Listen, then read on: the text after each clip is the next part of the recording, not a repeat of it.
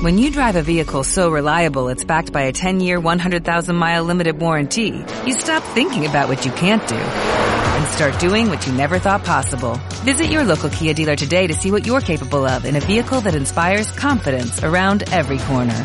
Kia, movement that inspires. Call 800-3334-KIA for details. Always drive safely. Limited inventory available. Warranties include 10-year 100,000-mile powertrain and 5-year 60,000-mile basic. Warranties are limited. See retailer for details.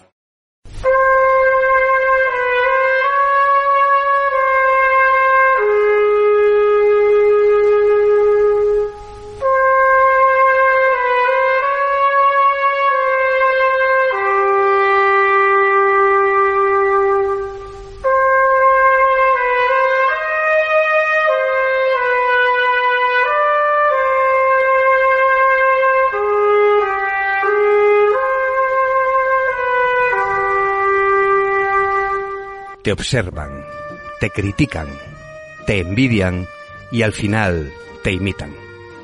Esta frase, sacada de la serie Narcos, podemos trasladarla a cinómanos habituales, aunque no nos dediquemos al narcotráfico, puesto que nos observan, nos critican, nos imitan y al final nos envidian por tener la mejor audiencia de la radio española.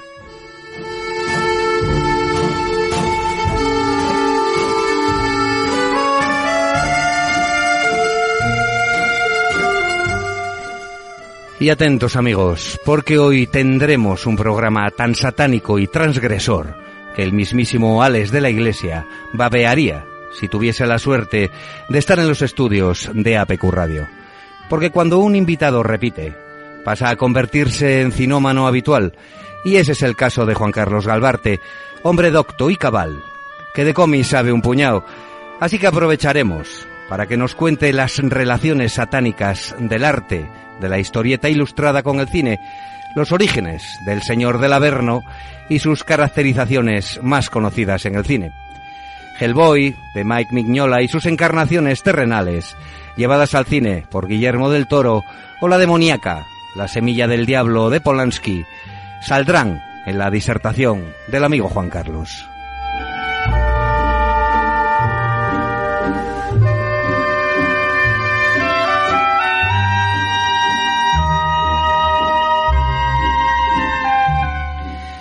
Ante la avalancha de correos electrónicos recibidos en la cuenta del programa cinómanoshabituales arroba gmail.com, hemos decidido escoger uno de Francisco Javier Rodríguez, un fiel oyente del programa, que nos ha hecho llegar su selección de películas malditas, complementando así la de directores de hace un par de semanas. Animaos, queridos escuchantes, a escribirnos con vuestros anhelos cinéfilos que Pipe Ferrero y yo mismo os haremos realidad en las ondas de APQ Radio.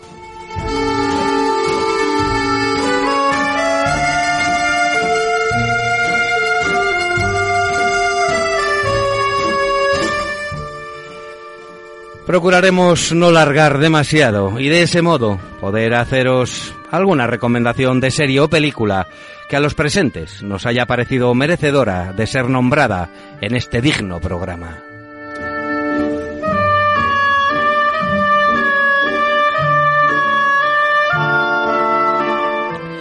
Y como homenaje al superpuente que acabamos de disfrutar enmascarados, pues otro puente, este sobre el río Kwai, cuya famosísima marcha pondrá las notas finales al cinómanos habituales de hoy.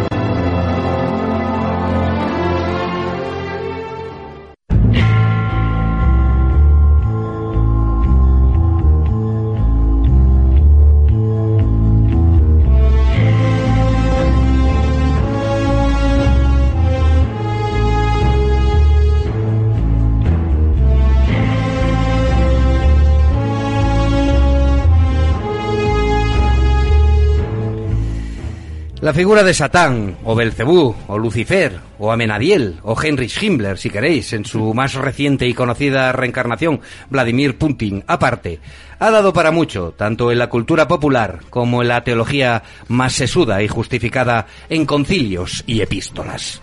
No nos meteremos tanto en esto como en las encarnaciones literarias y cinematográficas, que es a lo que nos dedicamos en este programa.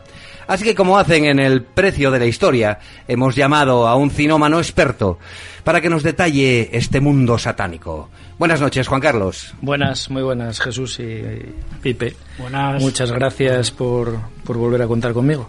Me ha gustado mucho lo de las eh, los de la serie americana estos y yo me veo como traficando aquí con cosas y, sí como, eh, como esto de gordos eh, como claro exacta- hijos, exactamente el, el programa de los gordos el ¿no? programa de los gordos resulta que se llama el precio de la historia por lo menos aquí sí, no sí, sé si tiene sí, otro no. de- sí sí lo conozco sí sí ahí hay algunos que van por ahí en ese plan bueno sí vamos vamos con lo nuestro no Vale, sí, pues hoy, bueno, quería, eh, ante tu invitación, pues se me ocurrió siempre eh, al hilo de una publicación más o menos reciente que, bueno, que haya leído, que no es reciente, pero quizás eh, la en formato integral sí. En esto de los cómics, ya sabes, pues empiezan saliendo cosas eh, en serie, en grapa, algunas de ellas, y luego pues hay ya recopilatorios en tomos gruesos, con eh, textos añadidos, bocetos, etcétera.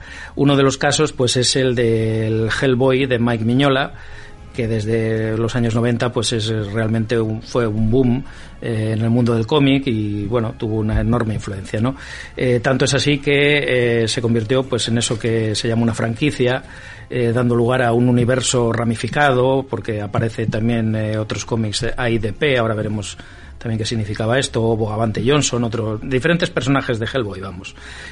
Como ya digo, está ahora mismo los cuatro tomos del integral publicados por Norma y eh, bueno, pues yo creo que son una lectura para, para rato. Espero que no tengas que tener alguna enfermedad incapacitante para ello, pero bueno, que siempre es agradable de leer, ¿no? Sí, sí, Entonces, bueno. lo sé. Bien, quería, bueno, pues a lo mejor hay que empezar para entender un poco todo esto, hablar del diablo, que ya has comentado tú también. Y bueno, eh, nosotros somos, eh, no dejamos de ser una cultura judio-cristiana, seamos creyentes o no, y el diablo pues es una de nuestros referentes culturales más claros, como muy bien has dicho, ¿no? Es una palabra esta de diablo que, bueno, del latín diabolus, tiene un origen griego, eh, diabalein es el verbo que significa acusar y difamar. Me acordaba de eso cuando decías eh, la cita inicial de nos imitan, nos, eh, nos hablan mal de nosotros, pero luego quieren, bueno, pues este es el origen de diablo, ¿no? Satán eh, en hebreo eh, significa prácticamente lo mismo, ¿no? Es el acusador, eh, gente que habla mal de otro, etcétera, ¿no? Y como bien decías, hablando o citando concilios, pues eh, no es hasta la Edad Media cuando empezará a aparecer una doctrina oficial sobre todo esto, ¿no? Eh, resulta que Dios dice el concilio de Letrán, el cuarto del siglo XIII a principios, eh, donde también, por cierto, como siempre se habla de, se reprende a los curas por sus incontinencias carnales, sexuales, borracheras y otra serie de esas cosillas que cada concilio pues tiene que recordar, o sea que me imagino que sería sería frecuente que siguiera el Por tono. Eh, pues había dos tipos de criaturas en este concilio, eh, ángeles y hombres. Dios crea a los dos. Los primeros, eh, los ángeles son puramente espirituales. Eh, nosotros, pues no tuvimos tanta suerte o, o desgracia, no lo sé. Y somos también corpóreos, claro. Eh, lo que se dice es que Dios creó al diablo, se dice en ese concilio, y eh, a los otros demonios buenos en su naturaleza, pero ellos se volvieron malos. Eh, esto ha dado lugar pues a muchas eh, teologías, ¿no? ¿Por qué se hicieron buenos? ¿Cómo fueron así? ¿Cuándo empezó?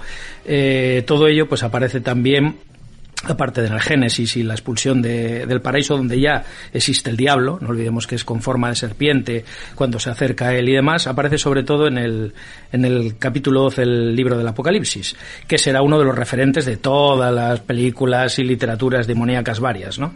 Y dice ahí, me voy a permitir esto de ser un poco apocalíptico, apareció otra señal en el cielo, un gran dragón rojo, con siete cabezas y diez cuernos, y sobre sus cabezas siete diademas, su cola arrastra la tercera parte de las estrellas del cielo y las precipitó sobre la tierra. Bueno, eh, con este tenor, Pero esto es relevante porque precisamente en Hellboy veremos que aparecen los dragones, como en todas estas literaturas, las siete cabezas, los cuernos, etcétera, ¿no? Eh, los elementos eh, que se repiten, porque también se alude a una mujer que dio a luz a un hijo varón, eh, no olvidemos la idea del, del anticristo, que está ahí latente también, pues la serpiente, el dragón, la mujer, van a ser utilizados obviamente por Mike Miñola y por toda la literatura, el cine, etcétera, ¿no? Y aparece el arcángel Miguel perdón, que es el que combate al dragón, efectivamente, ¿no? Y es arrojado, digamos, expulsado, degradado, ¿eh? y eh, llevado pues al infierno, del, donde ya él frecuentemente en nuestras obras trata de salir, pero no lo consigue mucho, ¿no? Eh, todos estos problemas que a nosotros nos pueden parecer pura, bueno, y lo son para nosotros, literatura, no son ni problemas, sin embargo, eh, pues eran problemas eh, relevantes y claro, en la Edad Media pues aquello parecía como eterno, era el mal, ¿no? pero no el mal actual y cómo se interpreta, sino en clave demoníaca, ¿no? Porque de alguna manera pues está es lo que nos hace caer en la maldad, ¿no? En la maldad.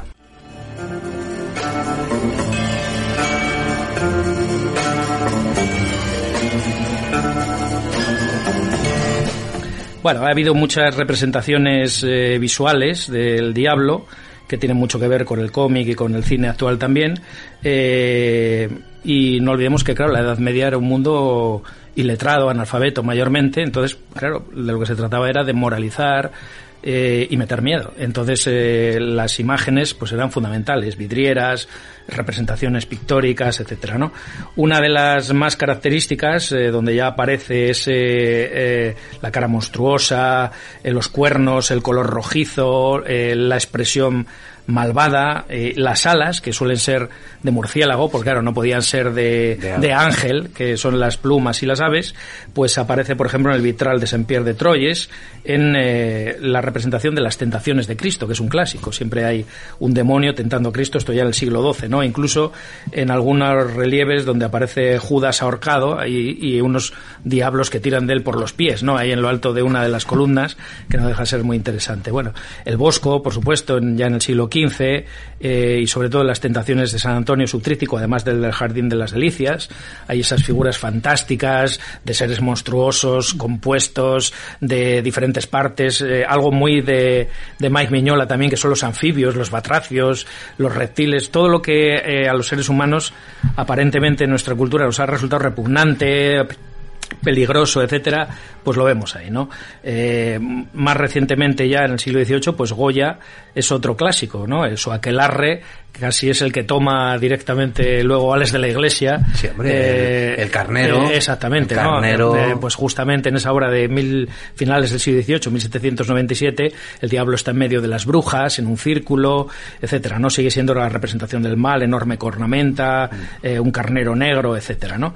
Sin embargo, también hay otra cosa que yo creo que tiene mucho que ver con qué ha pasado a ser el diablo, incluso en series actuales, como la misma de Lucifer, ¿no? Que está por ahí en alguna de las eh, sí, de las plataformas. Las plataformas intenté ver alguna. Exactamente. Bueno, y eh, en este caso pues son la representación de William Blake. William Blake, el poeta, pintor, etcétera, aparece Satán eh, sobre Eva en un en una de sus pinturas y es Satán que no es ni repulsivo ni nada, es una figura romántica, un tipo incluso bello, con sus alas, eh, pero mm, sobre una Eva que está rodeada y medio desmayada o desmayada, eh, rodeada por una serpiente, pero resulta muy atractivo. Es decir, eh, Satán ya no es malo ni repulsivo, sino que empieza a cambiar, ¿no? Y no olvidemos que esto también tenía mucho que ver con John Milton, que ya en 1667 escribe El paraíso perdido y ese le da un vuelco a la percepción de lo diabólico. Es decir, Satanás es, de alguna manera, pues un marginal, un fastidiado por Dios y, que se ve obligado, pues como dicen una famosa frase, ¿no? Eh, mejor es reinar en el infierno que servir en el cielo. Es de alguna manera el liberador de la humanidad. Es decir, una figura trágica, eh, pero no repulsiva, repugnante ni nada de este estilo, ¿no? O en el retiro, pues la famosa escultura de Ricardo Belver, eh, el ángel caído, ¿no? Incluso Rodin tiene ahí una cosa enorme con Clamil Claudel de varios metros de alto, largo, de la que luego se extrajo la figura del pensador, las puertas del infierno. las puertas del infierno, Sí. Entonces ahí está un pensador que estaba pensado para el infierno, que no sé si estaba pensado, pensando, valga la redundancia, si entrar o no, o sea, Ya. si le resultaba más atractivo estar dentro que fuera, ¿no? Esa era un poco la idea.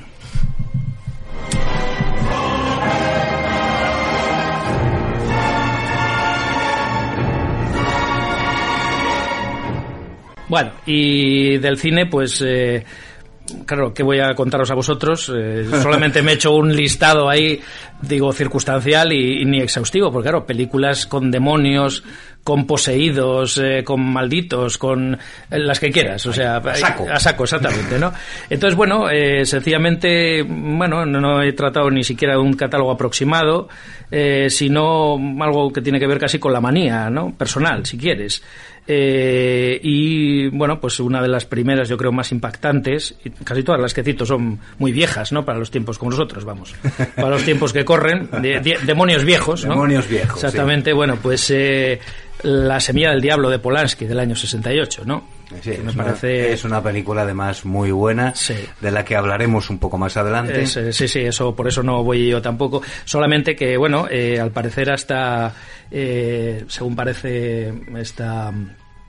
Eh, Mia. Frank Sinatra se presentó en los estudios para divorciarse de Mia Farrow con los papeles ahí en directo, porque ya no podía soportar eh, la presión de Polanski como director, el de la dedicación de ella, que además estaba embarazada, etcétera. Bueno, y entonces pues eh, aparecía en todas estas estas escenas y su depresión fue utilizada por Polanski para, Y sí, para conseguir mejor el Sí, papel, sí, bueno, ¿no? Polanski es un pájaro de, De- de cuidado, cuidado, a la hora de de cuidado, rodar. Hablamos hace dos semanas de su manera de rodar Sí. y, de, y de cómo Sí, sí. a, a sus empleados. Bueno, ya sabéis además que me imagino que eso lo comentaréis también, eh, que fue rodada en el famoso Hotel Dakota y que luego adquirió esa fama de malditismo, ¿no? Allí vivió John Lennon, a sus puertas pues fue asesinado, etcétera, etcétera. Bueno, eh, contaréis más cosas al respecto que yo creo que es muy interesante. Es una película donde lo que se plantea es eh, la llegada del anticristo, ¿no? Ese nacimiento de una mujer que desconoce que, que ha sido embarazada por Satanás, ¿no? Bueno, eh, otra película que comentábamos ahora a la entrada, ¿no? Un poco olvidada, yo creo que no sé, eh, quizás injustamente, ¿no? ¿no? No es de las que se repone en televisión habitualmente, es una nada por el estilo, exactamente, ¿no? Es la película de 1987 de Alan Parker, El corazón del ángel. Eh, ahí, bueno, pues eh, Michael Rourke es un detective que, como todos los héroes, casi como un Hellboy también, veremos luego, se busca y acaba encontrándose a sí mismo de una manera insospechada y, bueno, eh, pues aparece también eh, Robert De Niro, un Satanás verdaderamente magnífico, Magnífico. Charles Rampling y Lisa Bonet, ¿no? Entonces, bueno, supongo Es, que es una de le mis, encanta. es una de mis películas favoritas porque para mí Alan Parker siempre fue un director pues poco conocido, menospreciado, se murió no hace mucho. Tiene esta de Art de Mississippi también que es Sí, para mí una gran película, Muy buena, muy buena. también. Y esta del Corazón del Ángel tiene estos personajes, bueno, es el papel por supuesto estrella de Rourke, eh, bueno, eh, y, y De Niro cascando los huevos cocidos con esas Sí. enormes uñas Sí, y esos ojos se llama Lu, Lucifer, ¿no? Con esos ojos del Averno. Es, es, bueno, no se sabe muy bien quién es John Favorite y, qué es lo que hace ahí, ¿no? Sí, sí. Y los flashbacks estos del ventilador y, de la, y del ascensor subiendo y bajando ya dejan entrever de qué va, de qué va. Una atmósfera además eh, angustiosa y pregnante. Parece que te estás su- sudando tú también, co- como Mikey Rourke, ¿no? Ahí, Estar sudando Eh, todo el rato porque están en, pues por la zona del sur de Estados Unidos, en Sí, Nueva sí. Orleans, Sí, ¿no? sí, sí. En los años 50. Es una película magnífica. Juan Carlos. sí, muy bien. Bueno, pues eh, no sé, se me ocurría también mencionar El abogado del diablo eh, del año 97 y aquí pues eh, Keanu Reeves es un abogado, un tipo que quiere, como siempre, casi el tópico de los abogados, ¿no? Medrar eh, y es manejado por un Al Pacino que evidentemente es eh, el demonio, aunque curiosamente el director Taylor Hafford decidió que debía llamarse John Milton, eh, que seguramente como, claro, es el poeta que nos libera, pero a la vez nos hace caer en ese en nuestro propio mal, ¿no? Y bueno, luego hay el tono de comedia, como podía ser Las brujas de Eastwick, del 87 de John Miller, y aquí Jack Nicholson en su exceso, como siempre, pues está excesivo, y es un diablo excesivo, pero a la vez divertidísimo, hedonista, eh, con Cher, Susan Sarandon y Michelle Pfeiffer, pues de brujas, que ya no pueden controlar tanto despiporre de, del- del Jack Nicholson, tiene que mandarlo al, al infierno de nuevo, ¿no? Y bueno, pues así recientemente a mí me, me fascinó, aunque no sea el diablo exactamente, pero sí la bruja de Robert Eggers, que me parece una un peliculón realmente, ¿no? Eh, en esa Nueva Inglaterra del siglo XVII, de principios de 1630, la actriz Anya Taylor-Joy, la de Gambito de Dama, señor. nuestra amiga, exactamente, que es de color, por si acaso no te habías dado cuenta. Sí, sí, ya, ya, he visto que sí, sí, muy coloreada. bueno, y, y Anna Taylor-Joy, pues eh, hace el papel de una chica que descubre, digamos, sus contactos brujeriles, donde la presencia del maligno se intuye vemos unos sucesos extraños, terribles. De hecho, su familia es expulsada también de ese pueblo, tiene que irse, van a vivir a... Y realmente a mí me parece casi que estar viviendo en 1630. Sí, muy buena la ambientación claro, la película, la fotografía también. Estupenda, magnífica, ¿no? Ahí aparece también el carnero, eh, que se le aparece, esa cabra a ella, etcétera, etcétera. señor. Y bueno, a mí recientemente, pues me ha... Cuando estaba pensando en si hablar de algo satánico, si no, de ese Hellboy, pues me sorprendió un eh, de, eh, que aparece en Filming, que aprovecho para hacer la publicidad mejor y más estupenda para de, ellos de desde la plataforma sí sí porque no, me, me, parecen eh, bueno la verdad es que yo lo paso muy bien ¿eh? es lo único de lo que no me borraría. Sí de sí sí sí sí me gusta mucho la selección el criterio o sea no son estos pesados de otras de ya que viste esta ¿por qué no ves esta? no pues no la quiero ver es que vi la otra por casualidad. Ellos hacen una selección un criterio y la verdad es que me gusta. son españoles sí sí son españoles son españoles realmente no y yo creo que merece eh, que la, toda la proyección posible. Bueno pues ahí estaba por ahí también Hail Satan, eh, con interrogante, un eh, documental, este sí, de 2019, Penny Lane, eh, director, directora, supongo. ¿eh? Sí, sí. Creo y, sí, creo, ¿eh? por eso, y entonces vemos que de lo que se trata es de una especie de nueva religión en Estados Unidos que es el templo satánico. Y es curioso porque aquí en realidad se trata de un grupo de gente que lo que hacen es poner en, bueno, criticar y poner en solfa, ridiculizar con toda su parafernalia eh, la mezcla de religión y poder político en, en América del Norte, ¿no? En Estados Unidos. Eh, en realidad su mensaje es muy sencillo, casi es, pues, decir, bueno, el mensaje de la ilustración, ¿no? Una cosa es el poder político, otra la religión. Esto no tiene que estar mezclado, debe estar separado. En fin, eh, un laicismo militante, si queremos llamarlo así, que hay en Estados Unidos choca mucho, ¿no? Te enteras de cosas que en los eh, capitolios que tienen los parlamentos, pues tienen los diez mandamientos puestos a la entrada. y entonces ellos lo que quieren es uno de los de las performances que hacen es solicitar que se ponga un bafumet de dos metros de alto, en bronce, forjado. Entonces, claro, porque si hay los diez mandamientos, ¿por qué no podemos tener a Bafomet, que es nuestra religión? Entonces se vean ahí escenas divertidísimas de la gente discutiendo de si Bafomet, de si esto, si lo otro, y te enteras de cosas curiosas, como que esos diez mandamientos eh, en realidad proceden del cine de la película Los Diez Mandamientos. Cecil B. DeMille, efectivamente, se dedicó a sembrar de eh, pedruscos con los Diez Mandamientos oh. como parte de la promoción, eh, pues eh, todos los estados de Estados Unidos. Y ahí salen escenas en el propio documental geniales de Charlon Heston haciendo la apertura, retirando la cortina y poniendo los Diez Mandamientos en un Capitolio enfrente de un parlamento de estos federales de allí. Y abriendo las aguas del Potomac, pues, a lo pues, mejor. Pues, poco, por poco, porque no le dejaron, claro, pero bueno. Entonces yo creo que, es, claro, es una, un documental interesante donde de hecho, dices, bueno, ¿y por qué no se hacen ateos y ya está, no? Eh, porque algunos de ellos mismos dicen, bueno, es más divertido esto, ¿eh? lo de ir haciendo performance con cuernos y movidas de ese estilo. Y de hecho, a una eh, la echaron por excesiva, es decir, que se pasó un poco la violencia de la manifestación y ellos son extremadamente pacifistas, es decir, no hay nada eh, ritualesco. Entonces, cuando les acusan de esta cosa de comer niños y de tal, pues claro, dicen con muy buen criterio que la Iglesia Católica no está para hablar. No. En el tema de los niños. No, no, no está para hablar. bueno, ni la católica, ni, la anglicana, No, no, por supuesto. sí, sí, ni la del séptimo todo, todo lo que haya niños y, y continencia sexual teórica al menos, ya vemos por dónde puede ir. A Me apunto esta de Jail Satan. Pues muy buena, sí, te, va, te lo vas a pasar muy bien, la verdad. ¿eh? Este es el tono.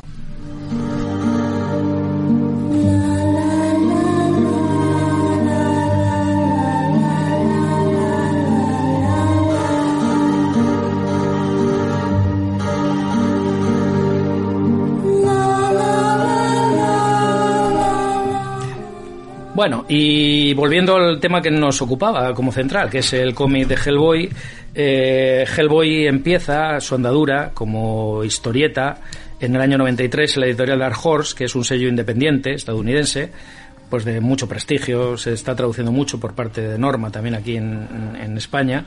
Eh, hay cosas, eh, bueno, pues un, uno de los más famosos también es el Usagi Sojimbo de Sakai, o una estupenda Black Hammer de Jeff Lemire, un guionista y dibujante estupendo, ¿eh?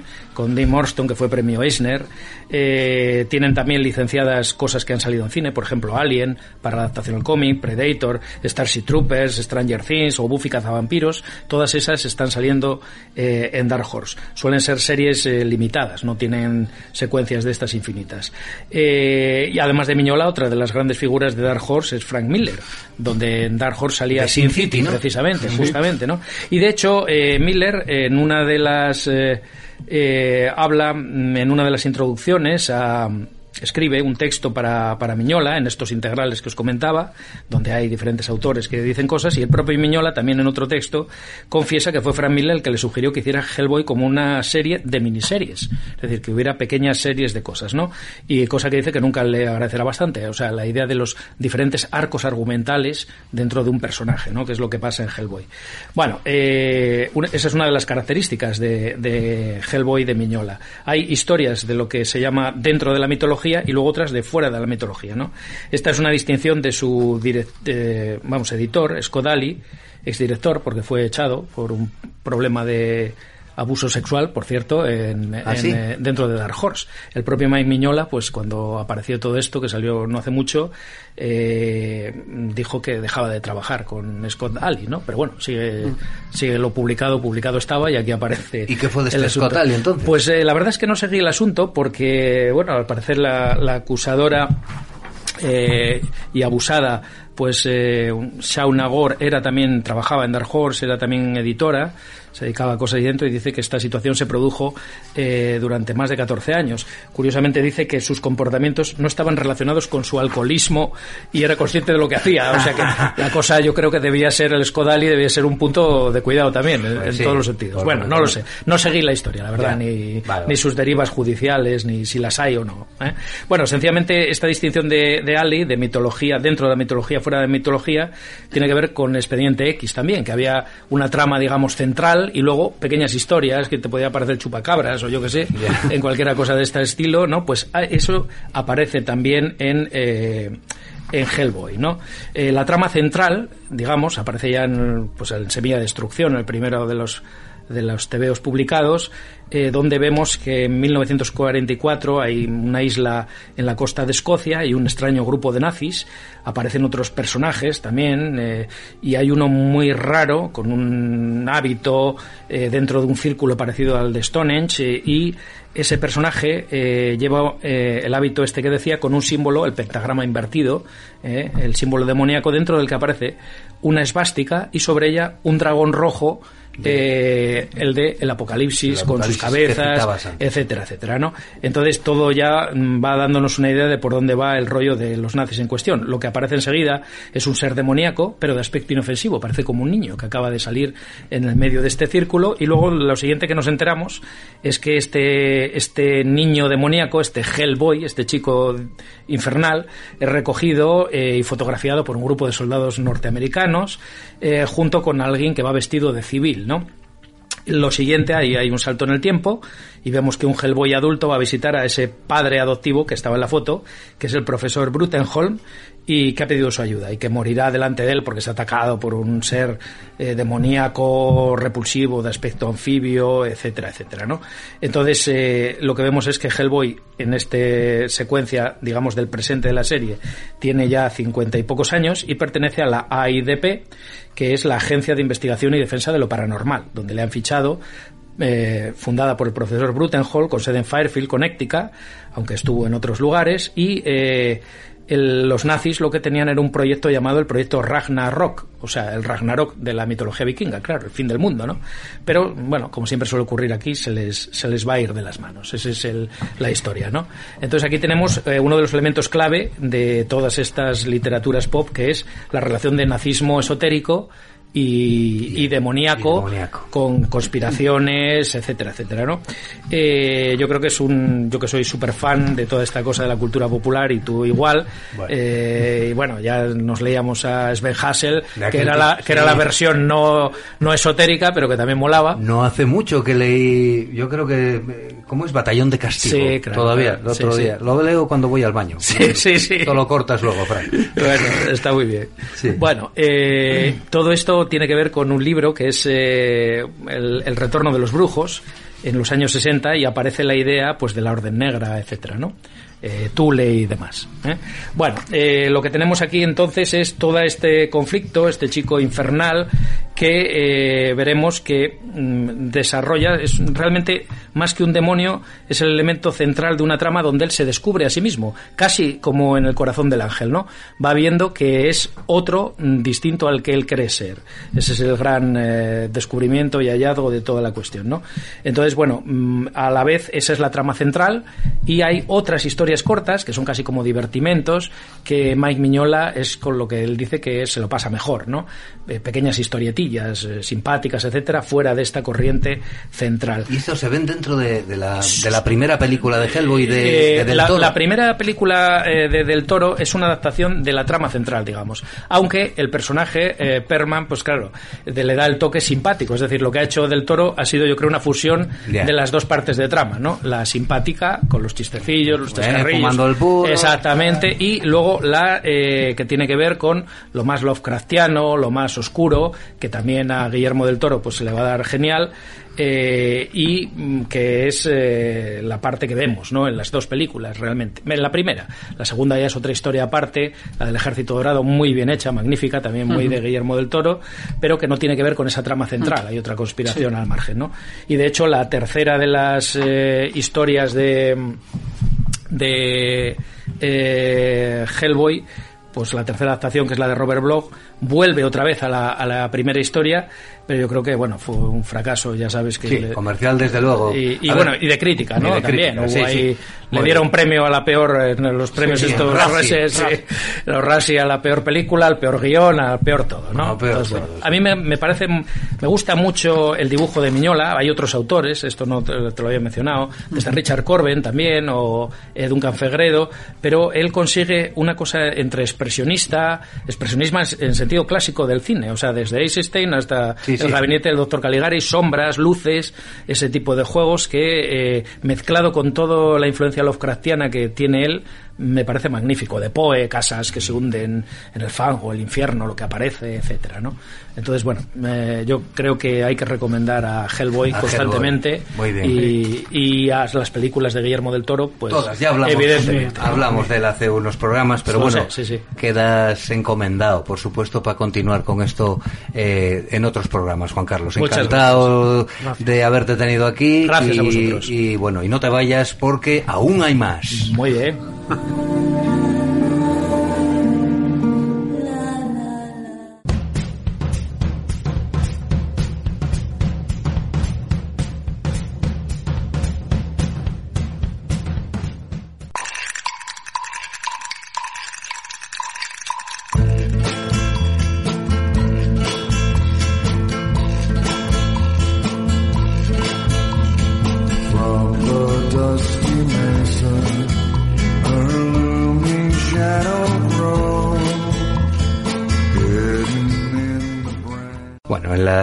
demoníaca de hoy hemos decidido escoger uno de los millones de correos electrónicos que recibimos diariamente en la cuenta del programa de un tal Francisco Javier Rodríguez, un, bueno, un auténtico yonki del programa, que nos ha enviado una selección de películas malditamente demoníacas que pasamos a relatar con la ayuda de Pipe Ferrero. Buenas noches, Pipe.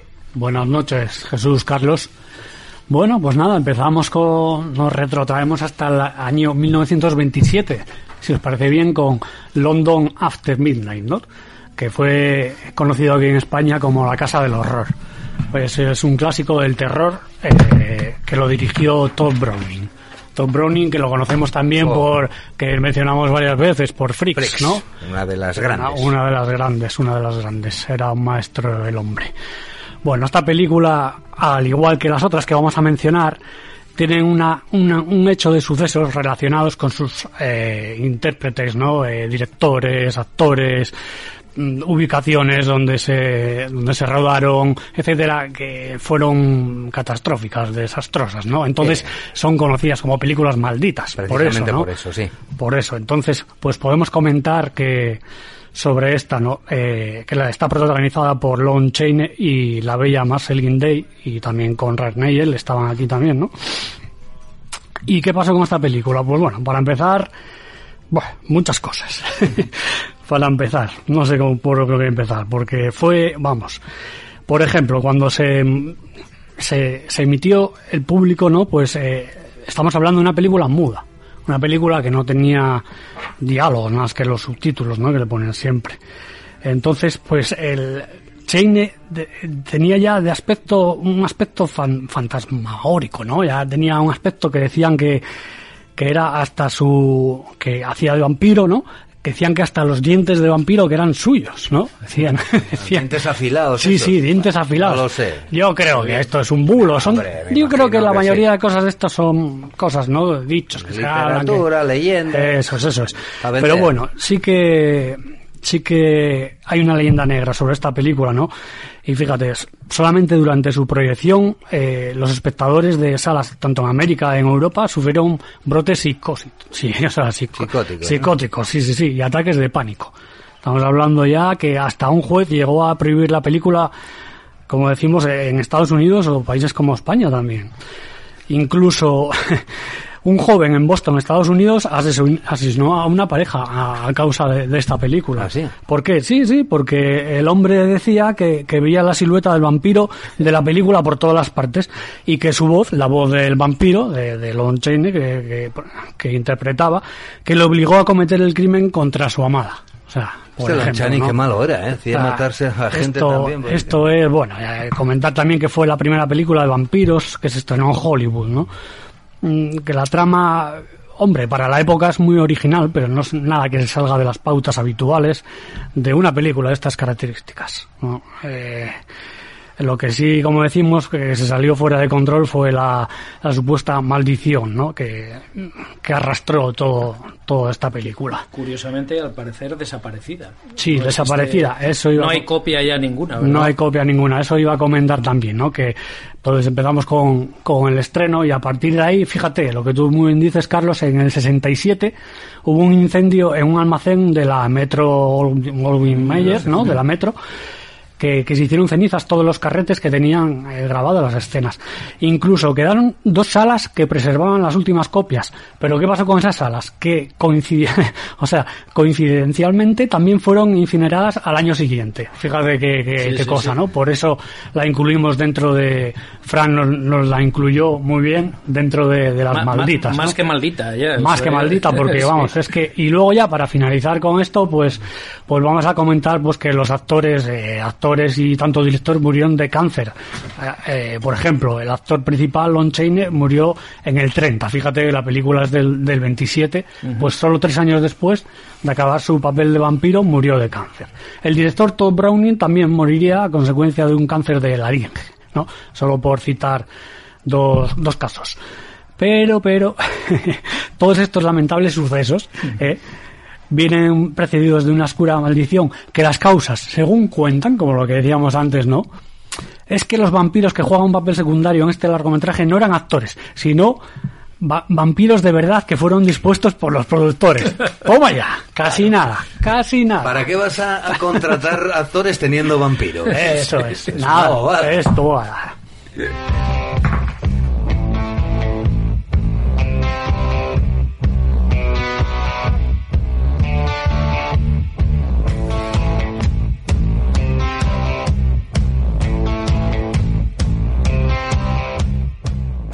Bueno, a ver, hay que, por supuesto, tenemos que meternos con la semilla del diablo, que ya, bueno, Juan Carlos ya nos introdujo un poco en el tema satánico de esta película, ya hablamos un poco de ella hace un par de programas cuando, cuando hablamos de Polanski, ¿no? Es, bueno, pues otra, eh, la semilla del diablo, es del 68, de Polanski, está, bueno, como sabéis, basada en el bestseller del escritor Ira Levin, ¿eh? y se trata, bueno, pues de una de las mejores películas de terror sobrenatural de todos los tiempos, ¿no? Un gran éxito, además, de crítica y de taquilla, que sirvió de inspiración posteriormente a muchísimas películas, ¿eh? porque luego vemos la trama de La Semilla del Diablo en, muchas películas eh, posteriores. La Semilla del Diablo se estrenó el 12 de junio del 68 y, ya digo, fue un auténtico bombazo.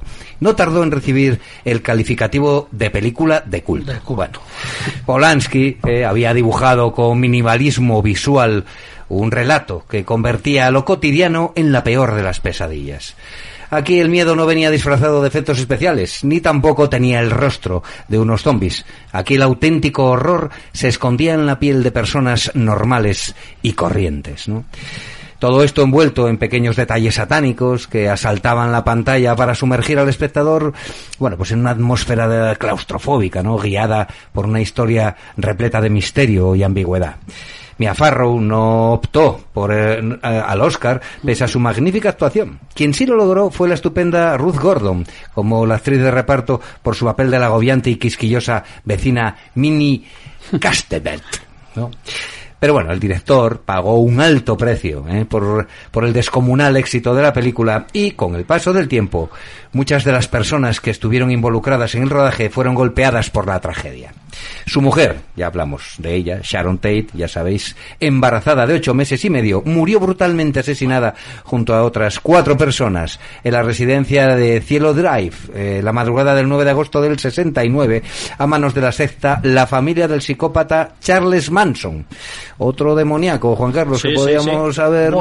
este es real, ¿eh? menudo, juego. Sí, sí, este es real.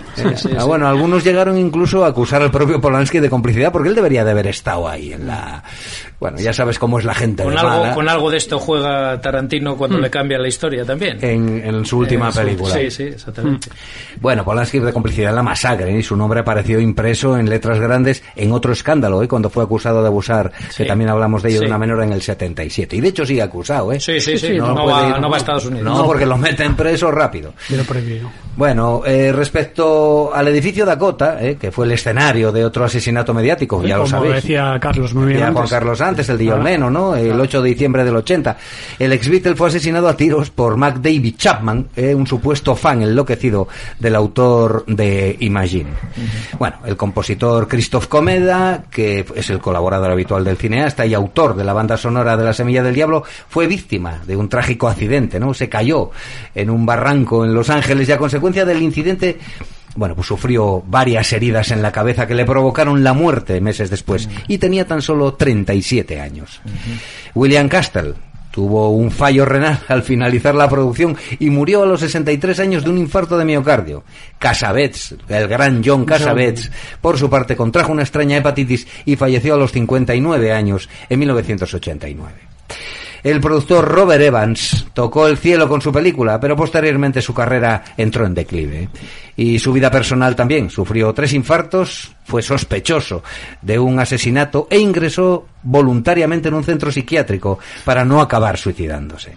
Para colmo de males, su mujer, Ali McGraw, la bellísima Ali McGraw, le dejó por el actor Steve McQueen. Se comprende, ¿eh? Se comprende, se comprende, porque bueno, el Steve McQueen, bueno, menudo pájaro Steve McQueen también, que por cierto también se murió de cáncer y también bastante joven, mm, a pesar de no haber participado en esta película, ¿eh? bueno, al final su amigo Jack Nicholson le ayudó a, bueno, pues a recuperar su casa y regresar a la Paramount, ¿no? En la actualidad tiene 87 años y todavía produce algunos de sus telefilms.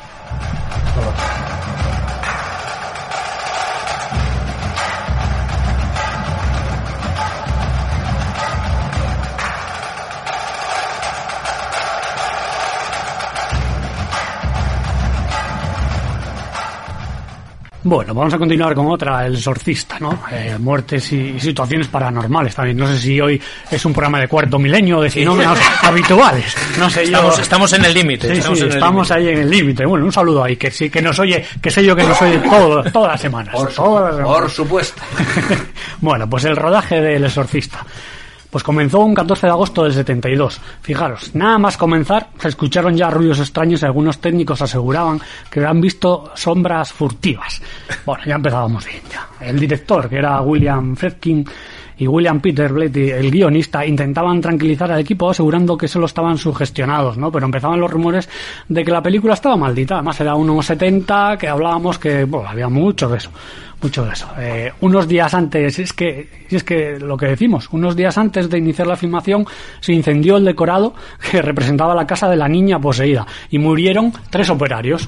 Pues nada, empezamos bien, ¿eh? ¿Verdad? Nada más empezar, antes de empezar. Antes de empezar el rodaje. Fíjate, y qué, y qué curioso que las llamas devoraron todo, menos la habitación donde se representaba el exorcismo, el famoso exorcismo.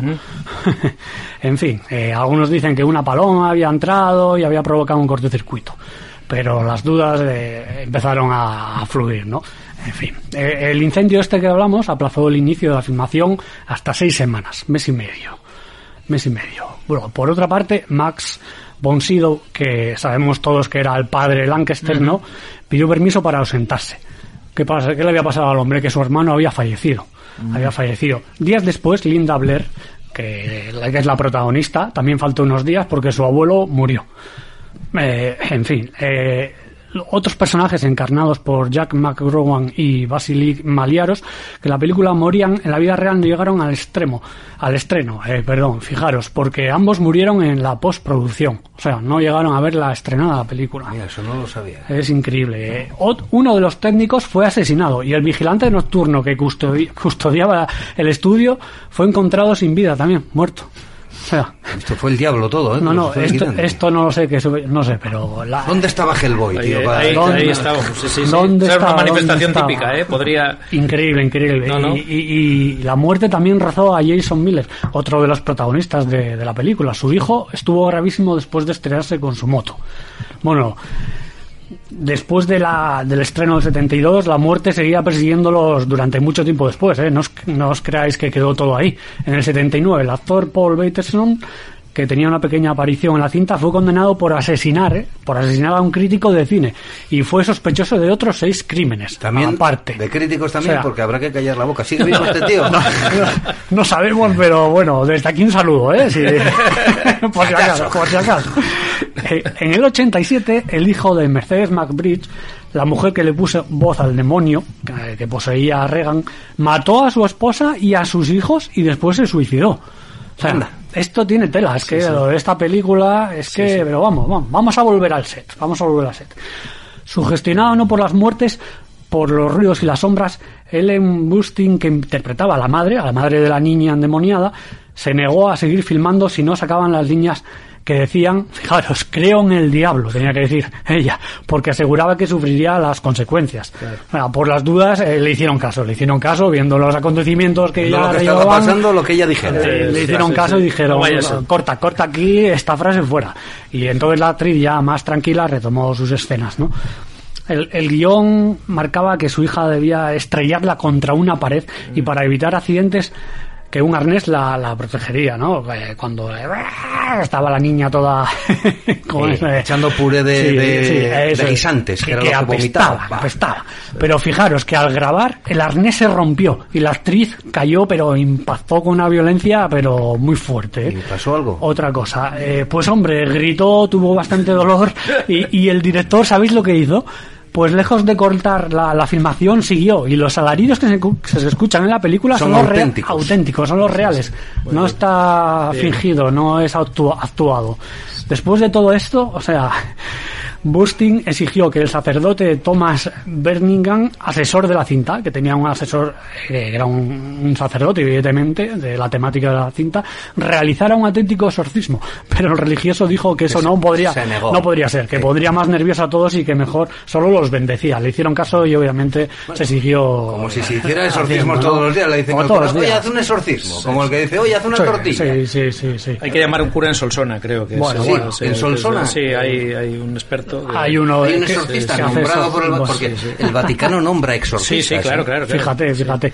Y lo que decías tú, Jesús, pues mira, eh, Reagan vomitaba una sustancia verde que todos recordamos, ¿no? Y, y asquerosa sobre el padre Carras. Sí, Lo que nadie le advirtió al actor es que Linda estaba preparada para arrojarle una mezcla de puré, como tú bien decías, Sí, de- asqueroso y maloliente a su cara, ¿no?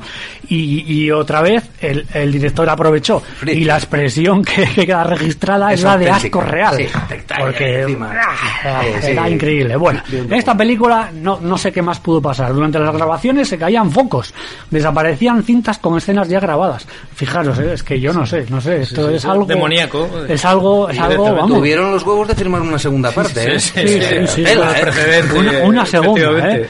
Y, y si no fuera, bueno, si no, si fuera poco, pues eh, todos aseguraban que se escuchaban ruidos, pasos, voces, que los objetos se esfumaban y que si atendían el teléfono se escuchaban susurros. En fin, eh, que vamos, esto es eh, el hecatombe. La hecatombe del Sí, sí, sí. exorcista, tío. El apocalipsis. Increíble.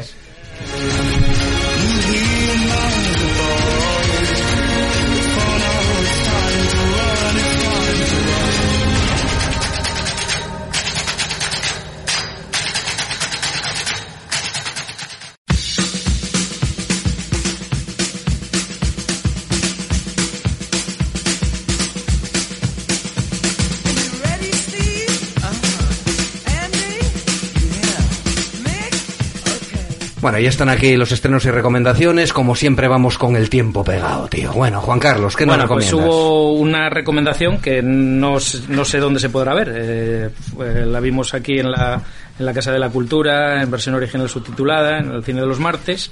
Y si yo recomiendo, si se puede encontrar en algún sitio, ir eh, inmediatamente, que es El profesor de persa. Una película rusa eh, de un director que es eh, Vadim Perelman y donde curiosamente el protagonista del chico que supuestamente es un judío francés lo hace un, un hispano, Nahuel Pérez Vizcayar, que creo, no sé si es mexicano o colombiano ahora mismo. Y bueno, es muy interesante eh, porque este chico se salva eh, haciéndose pasar por persa en vez de judío. Eh, tiene un libro de persa que ha cambiado por un bocadillo ahí cuando iban a cargárselo los de las SS.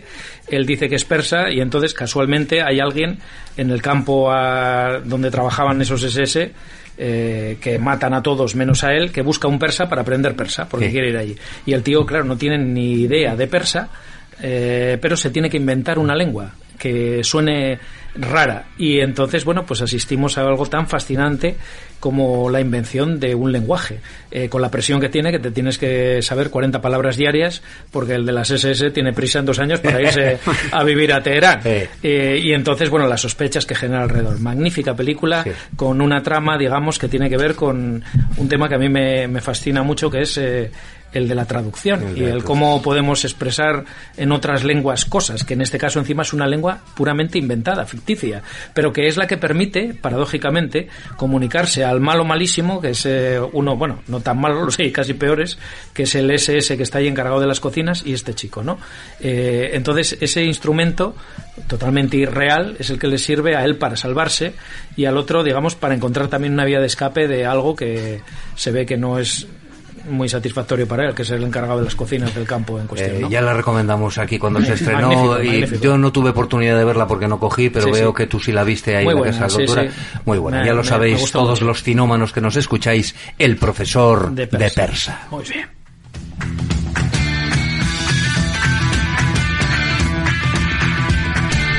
Pite. Bueno, vamos a con la mía. Antes, brevemente, agradecer a Fran eh, por su correo y que decirle que teníamos más preparado, pero siempre nos come el tiempo. Entonces, muchas gracias, Fran, y todos, animaros a todos a que nos mandéis lo que queráis. Bueno, yo voy a recomendar algo que está en el candelero, como es Nomadland, un película para mí, una muy buena película, película de cine Coincido- independiente. coincido totalmente, Sí, sí, una road movie donde Frances McDormand otra vez lo borda, otra vez hace un papel muy adaptado a sus características, ¿no? ¿Y de qué versa esto? Pues eh, bueno, eh, la director, la directora, perdón, Zhao, nos sumerge en la América profunda, ¿no?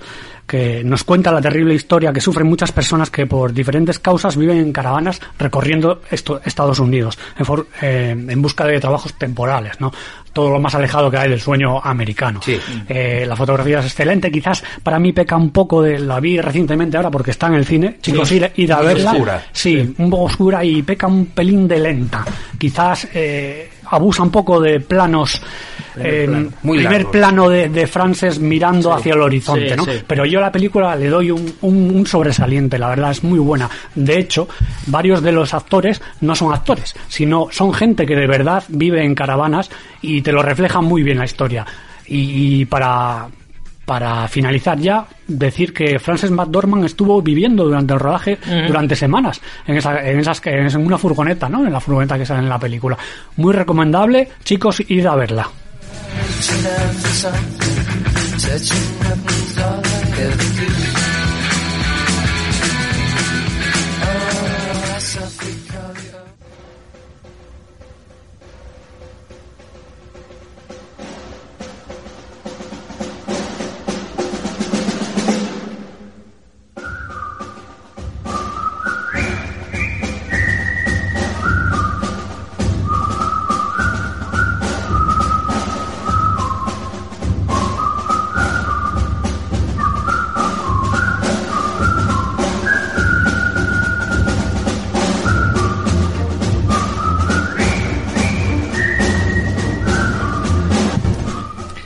La marcha del coronel Bogey, original de Malcolm Arnold, es el tema más reconocible de la inolvidable película del maestro David Lynn, El puente sobre el río Kwai.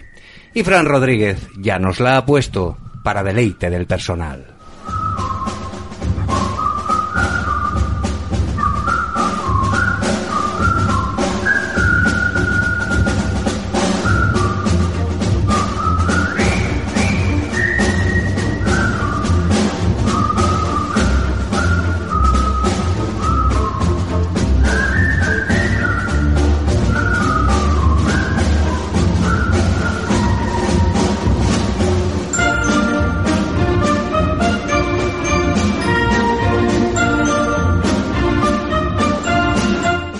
Si los listillos que nos gobiernan dejaran de mirarse el ombligo, se darían cuenta que en este país único existen personas con ese sentido común, que es el menos común de los sentidos, que les hace reflexionar sobre la multitud de soplapolleces que van dictando en los boletines oficiales prácticamente a diario sobre si, por ejemplo, se puede defecar en el monte sin mascarilla o si nos multarán si cruzamos una calle perteneciente al concejo vecino. Si estos mal llamados políticos se dieron cuenta de que predican para personas mucho más preparadas que ellos y con la capacidad racional de la que carecen, si por casualidad leyeran las órdenes ministeriales y los decretos que están jodiendo a la población con contradictorias, dictatoriales y absurdas normas, amigos, si hicieran eso, otro gallo nos cantaría. Pero tenemos lo que tenemos, aunque no lo merecemos. Lo que sí os merecéis, amigos, es escuchar en APQ Radio todos los jueves por la noche Cinómanos Habituales, el mejor programa independiente de cine y series que hoy hicimos Fran Rodríguez en la cabina de mandos y Juan Carlos Galvarte, Pipe Ferrero y Jesús Palomares, hablando de lo que nos gusta delante de estos micrófonos. Buenas noches, amigos. Buenas noches. Buenas noches a todos.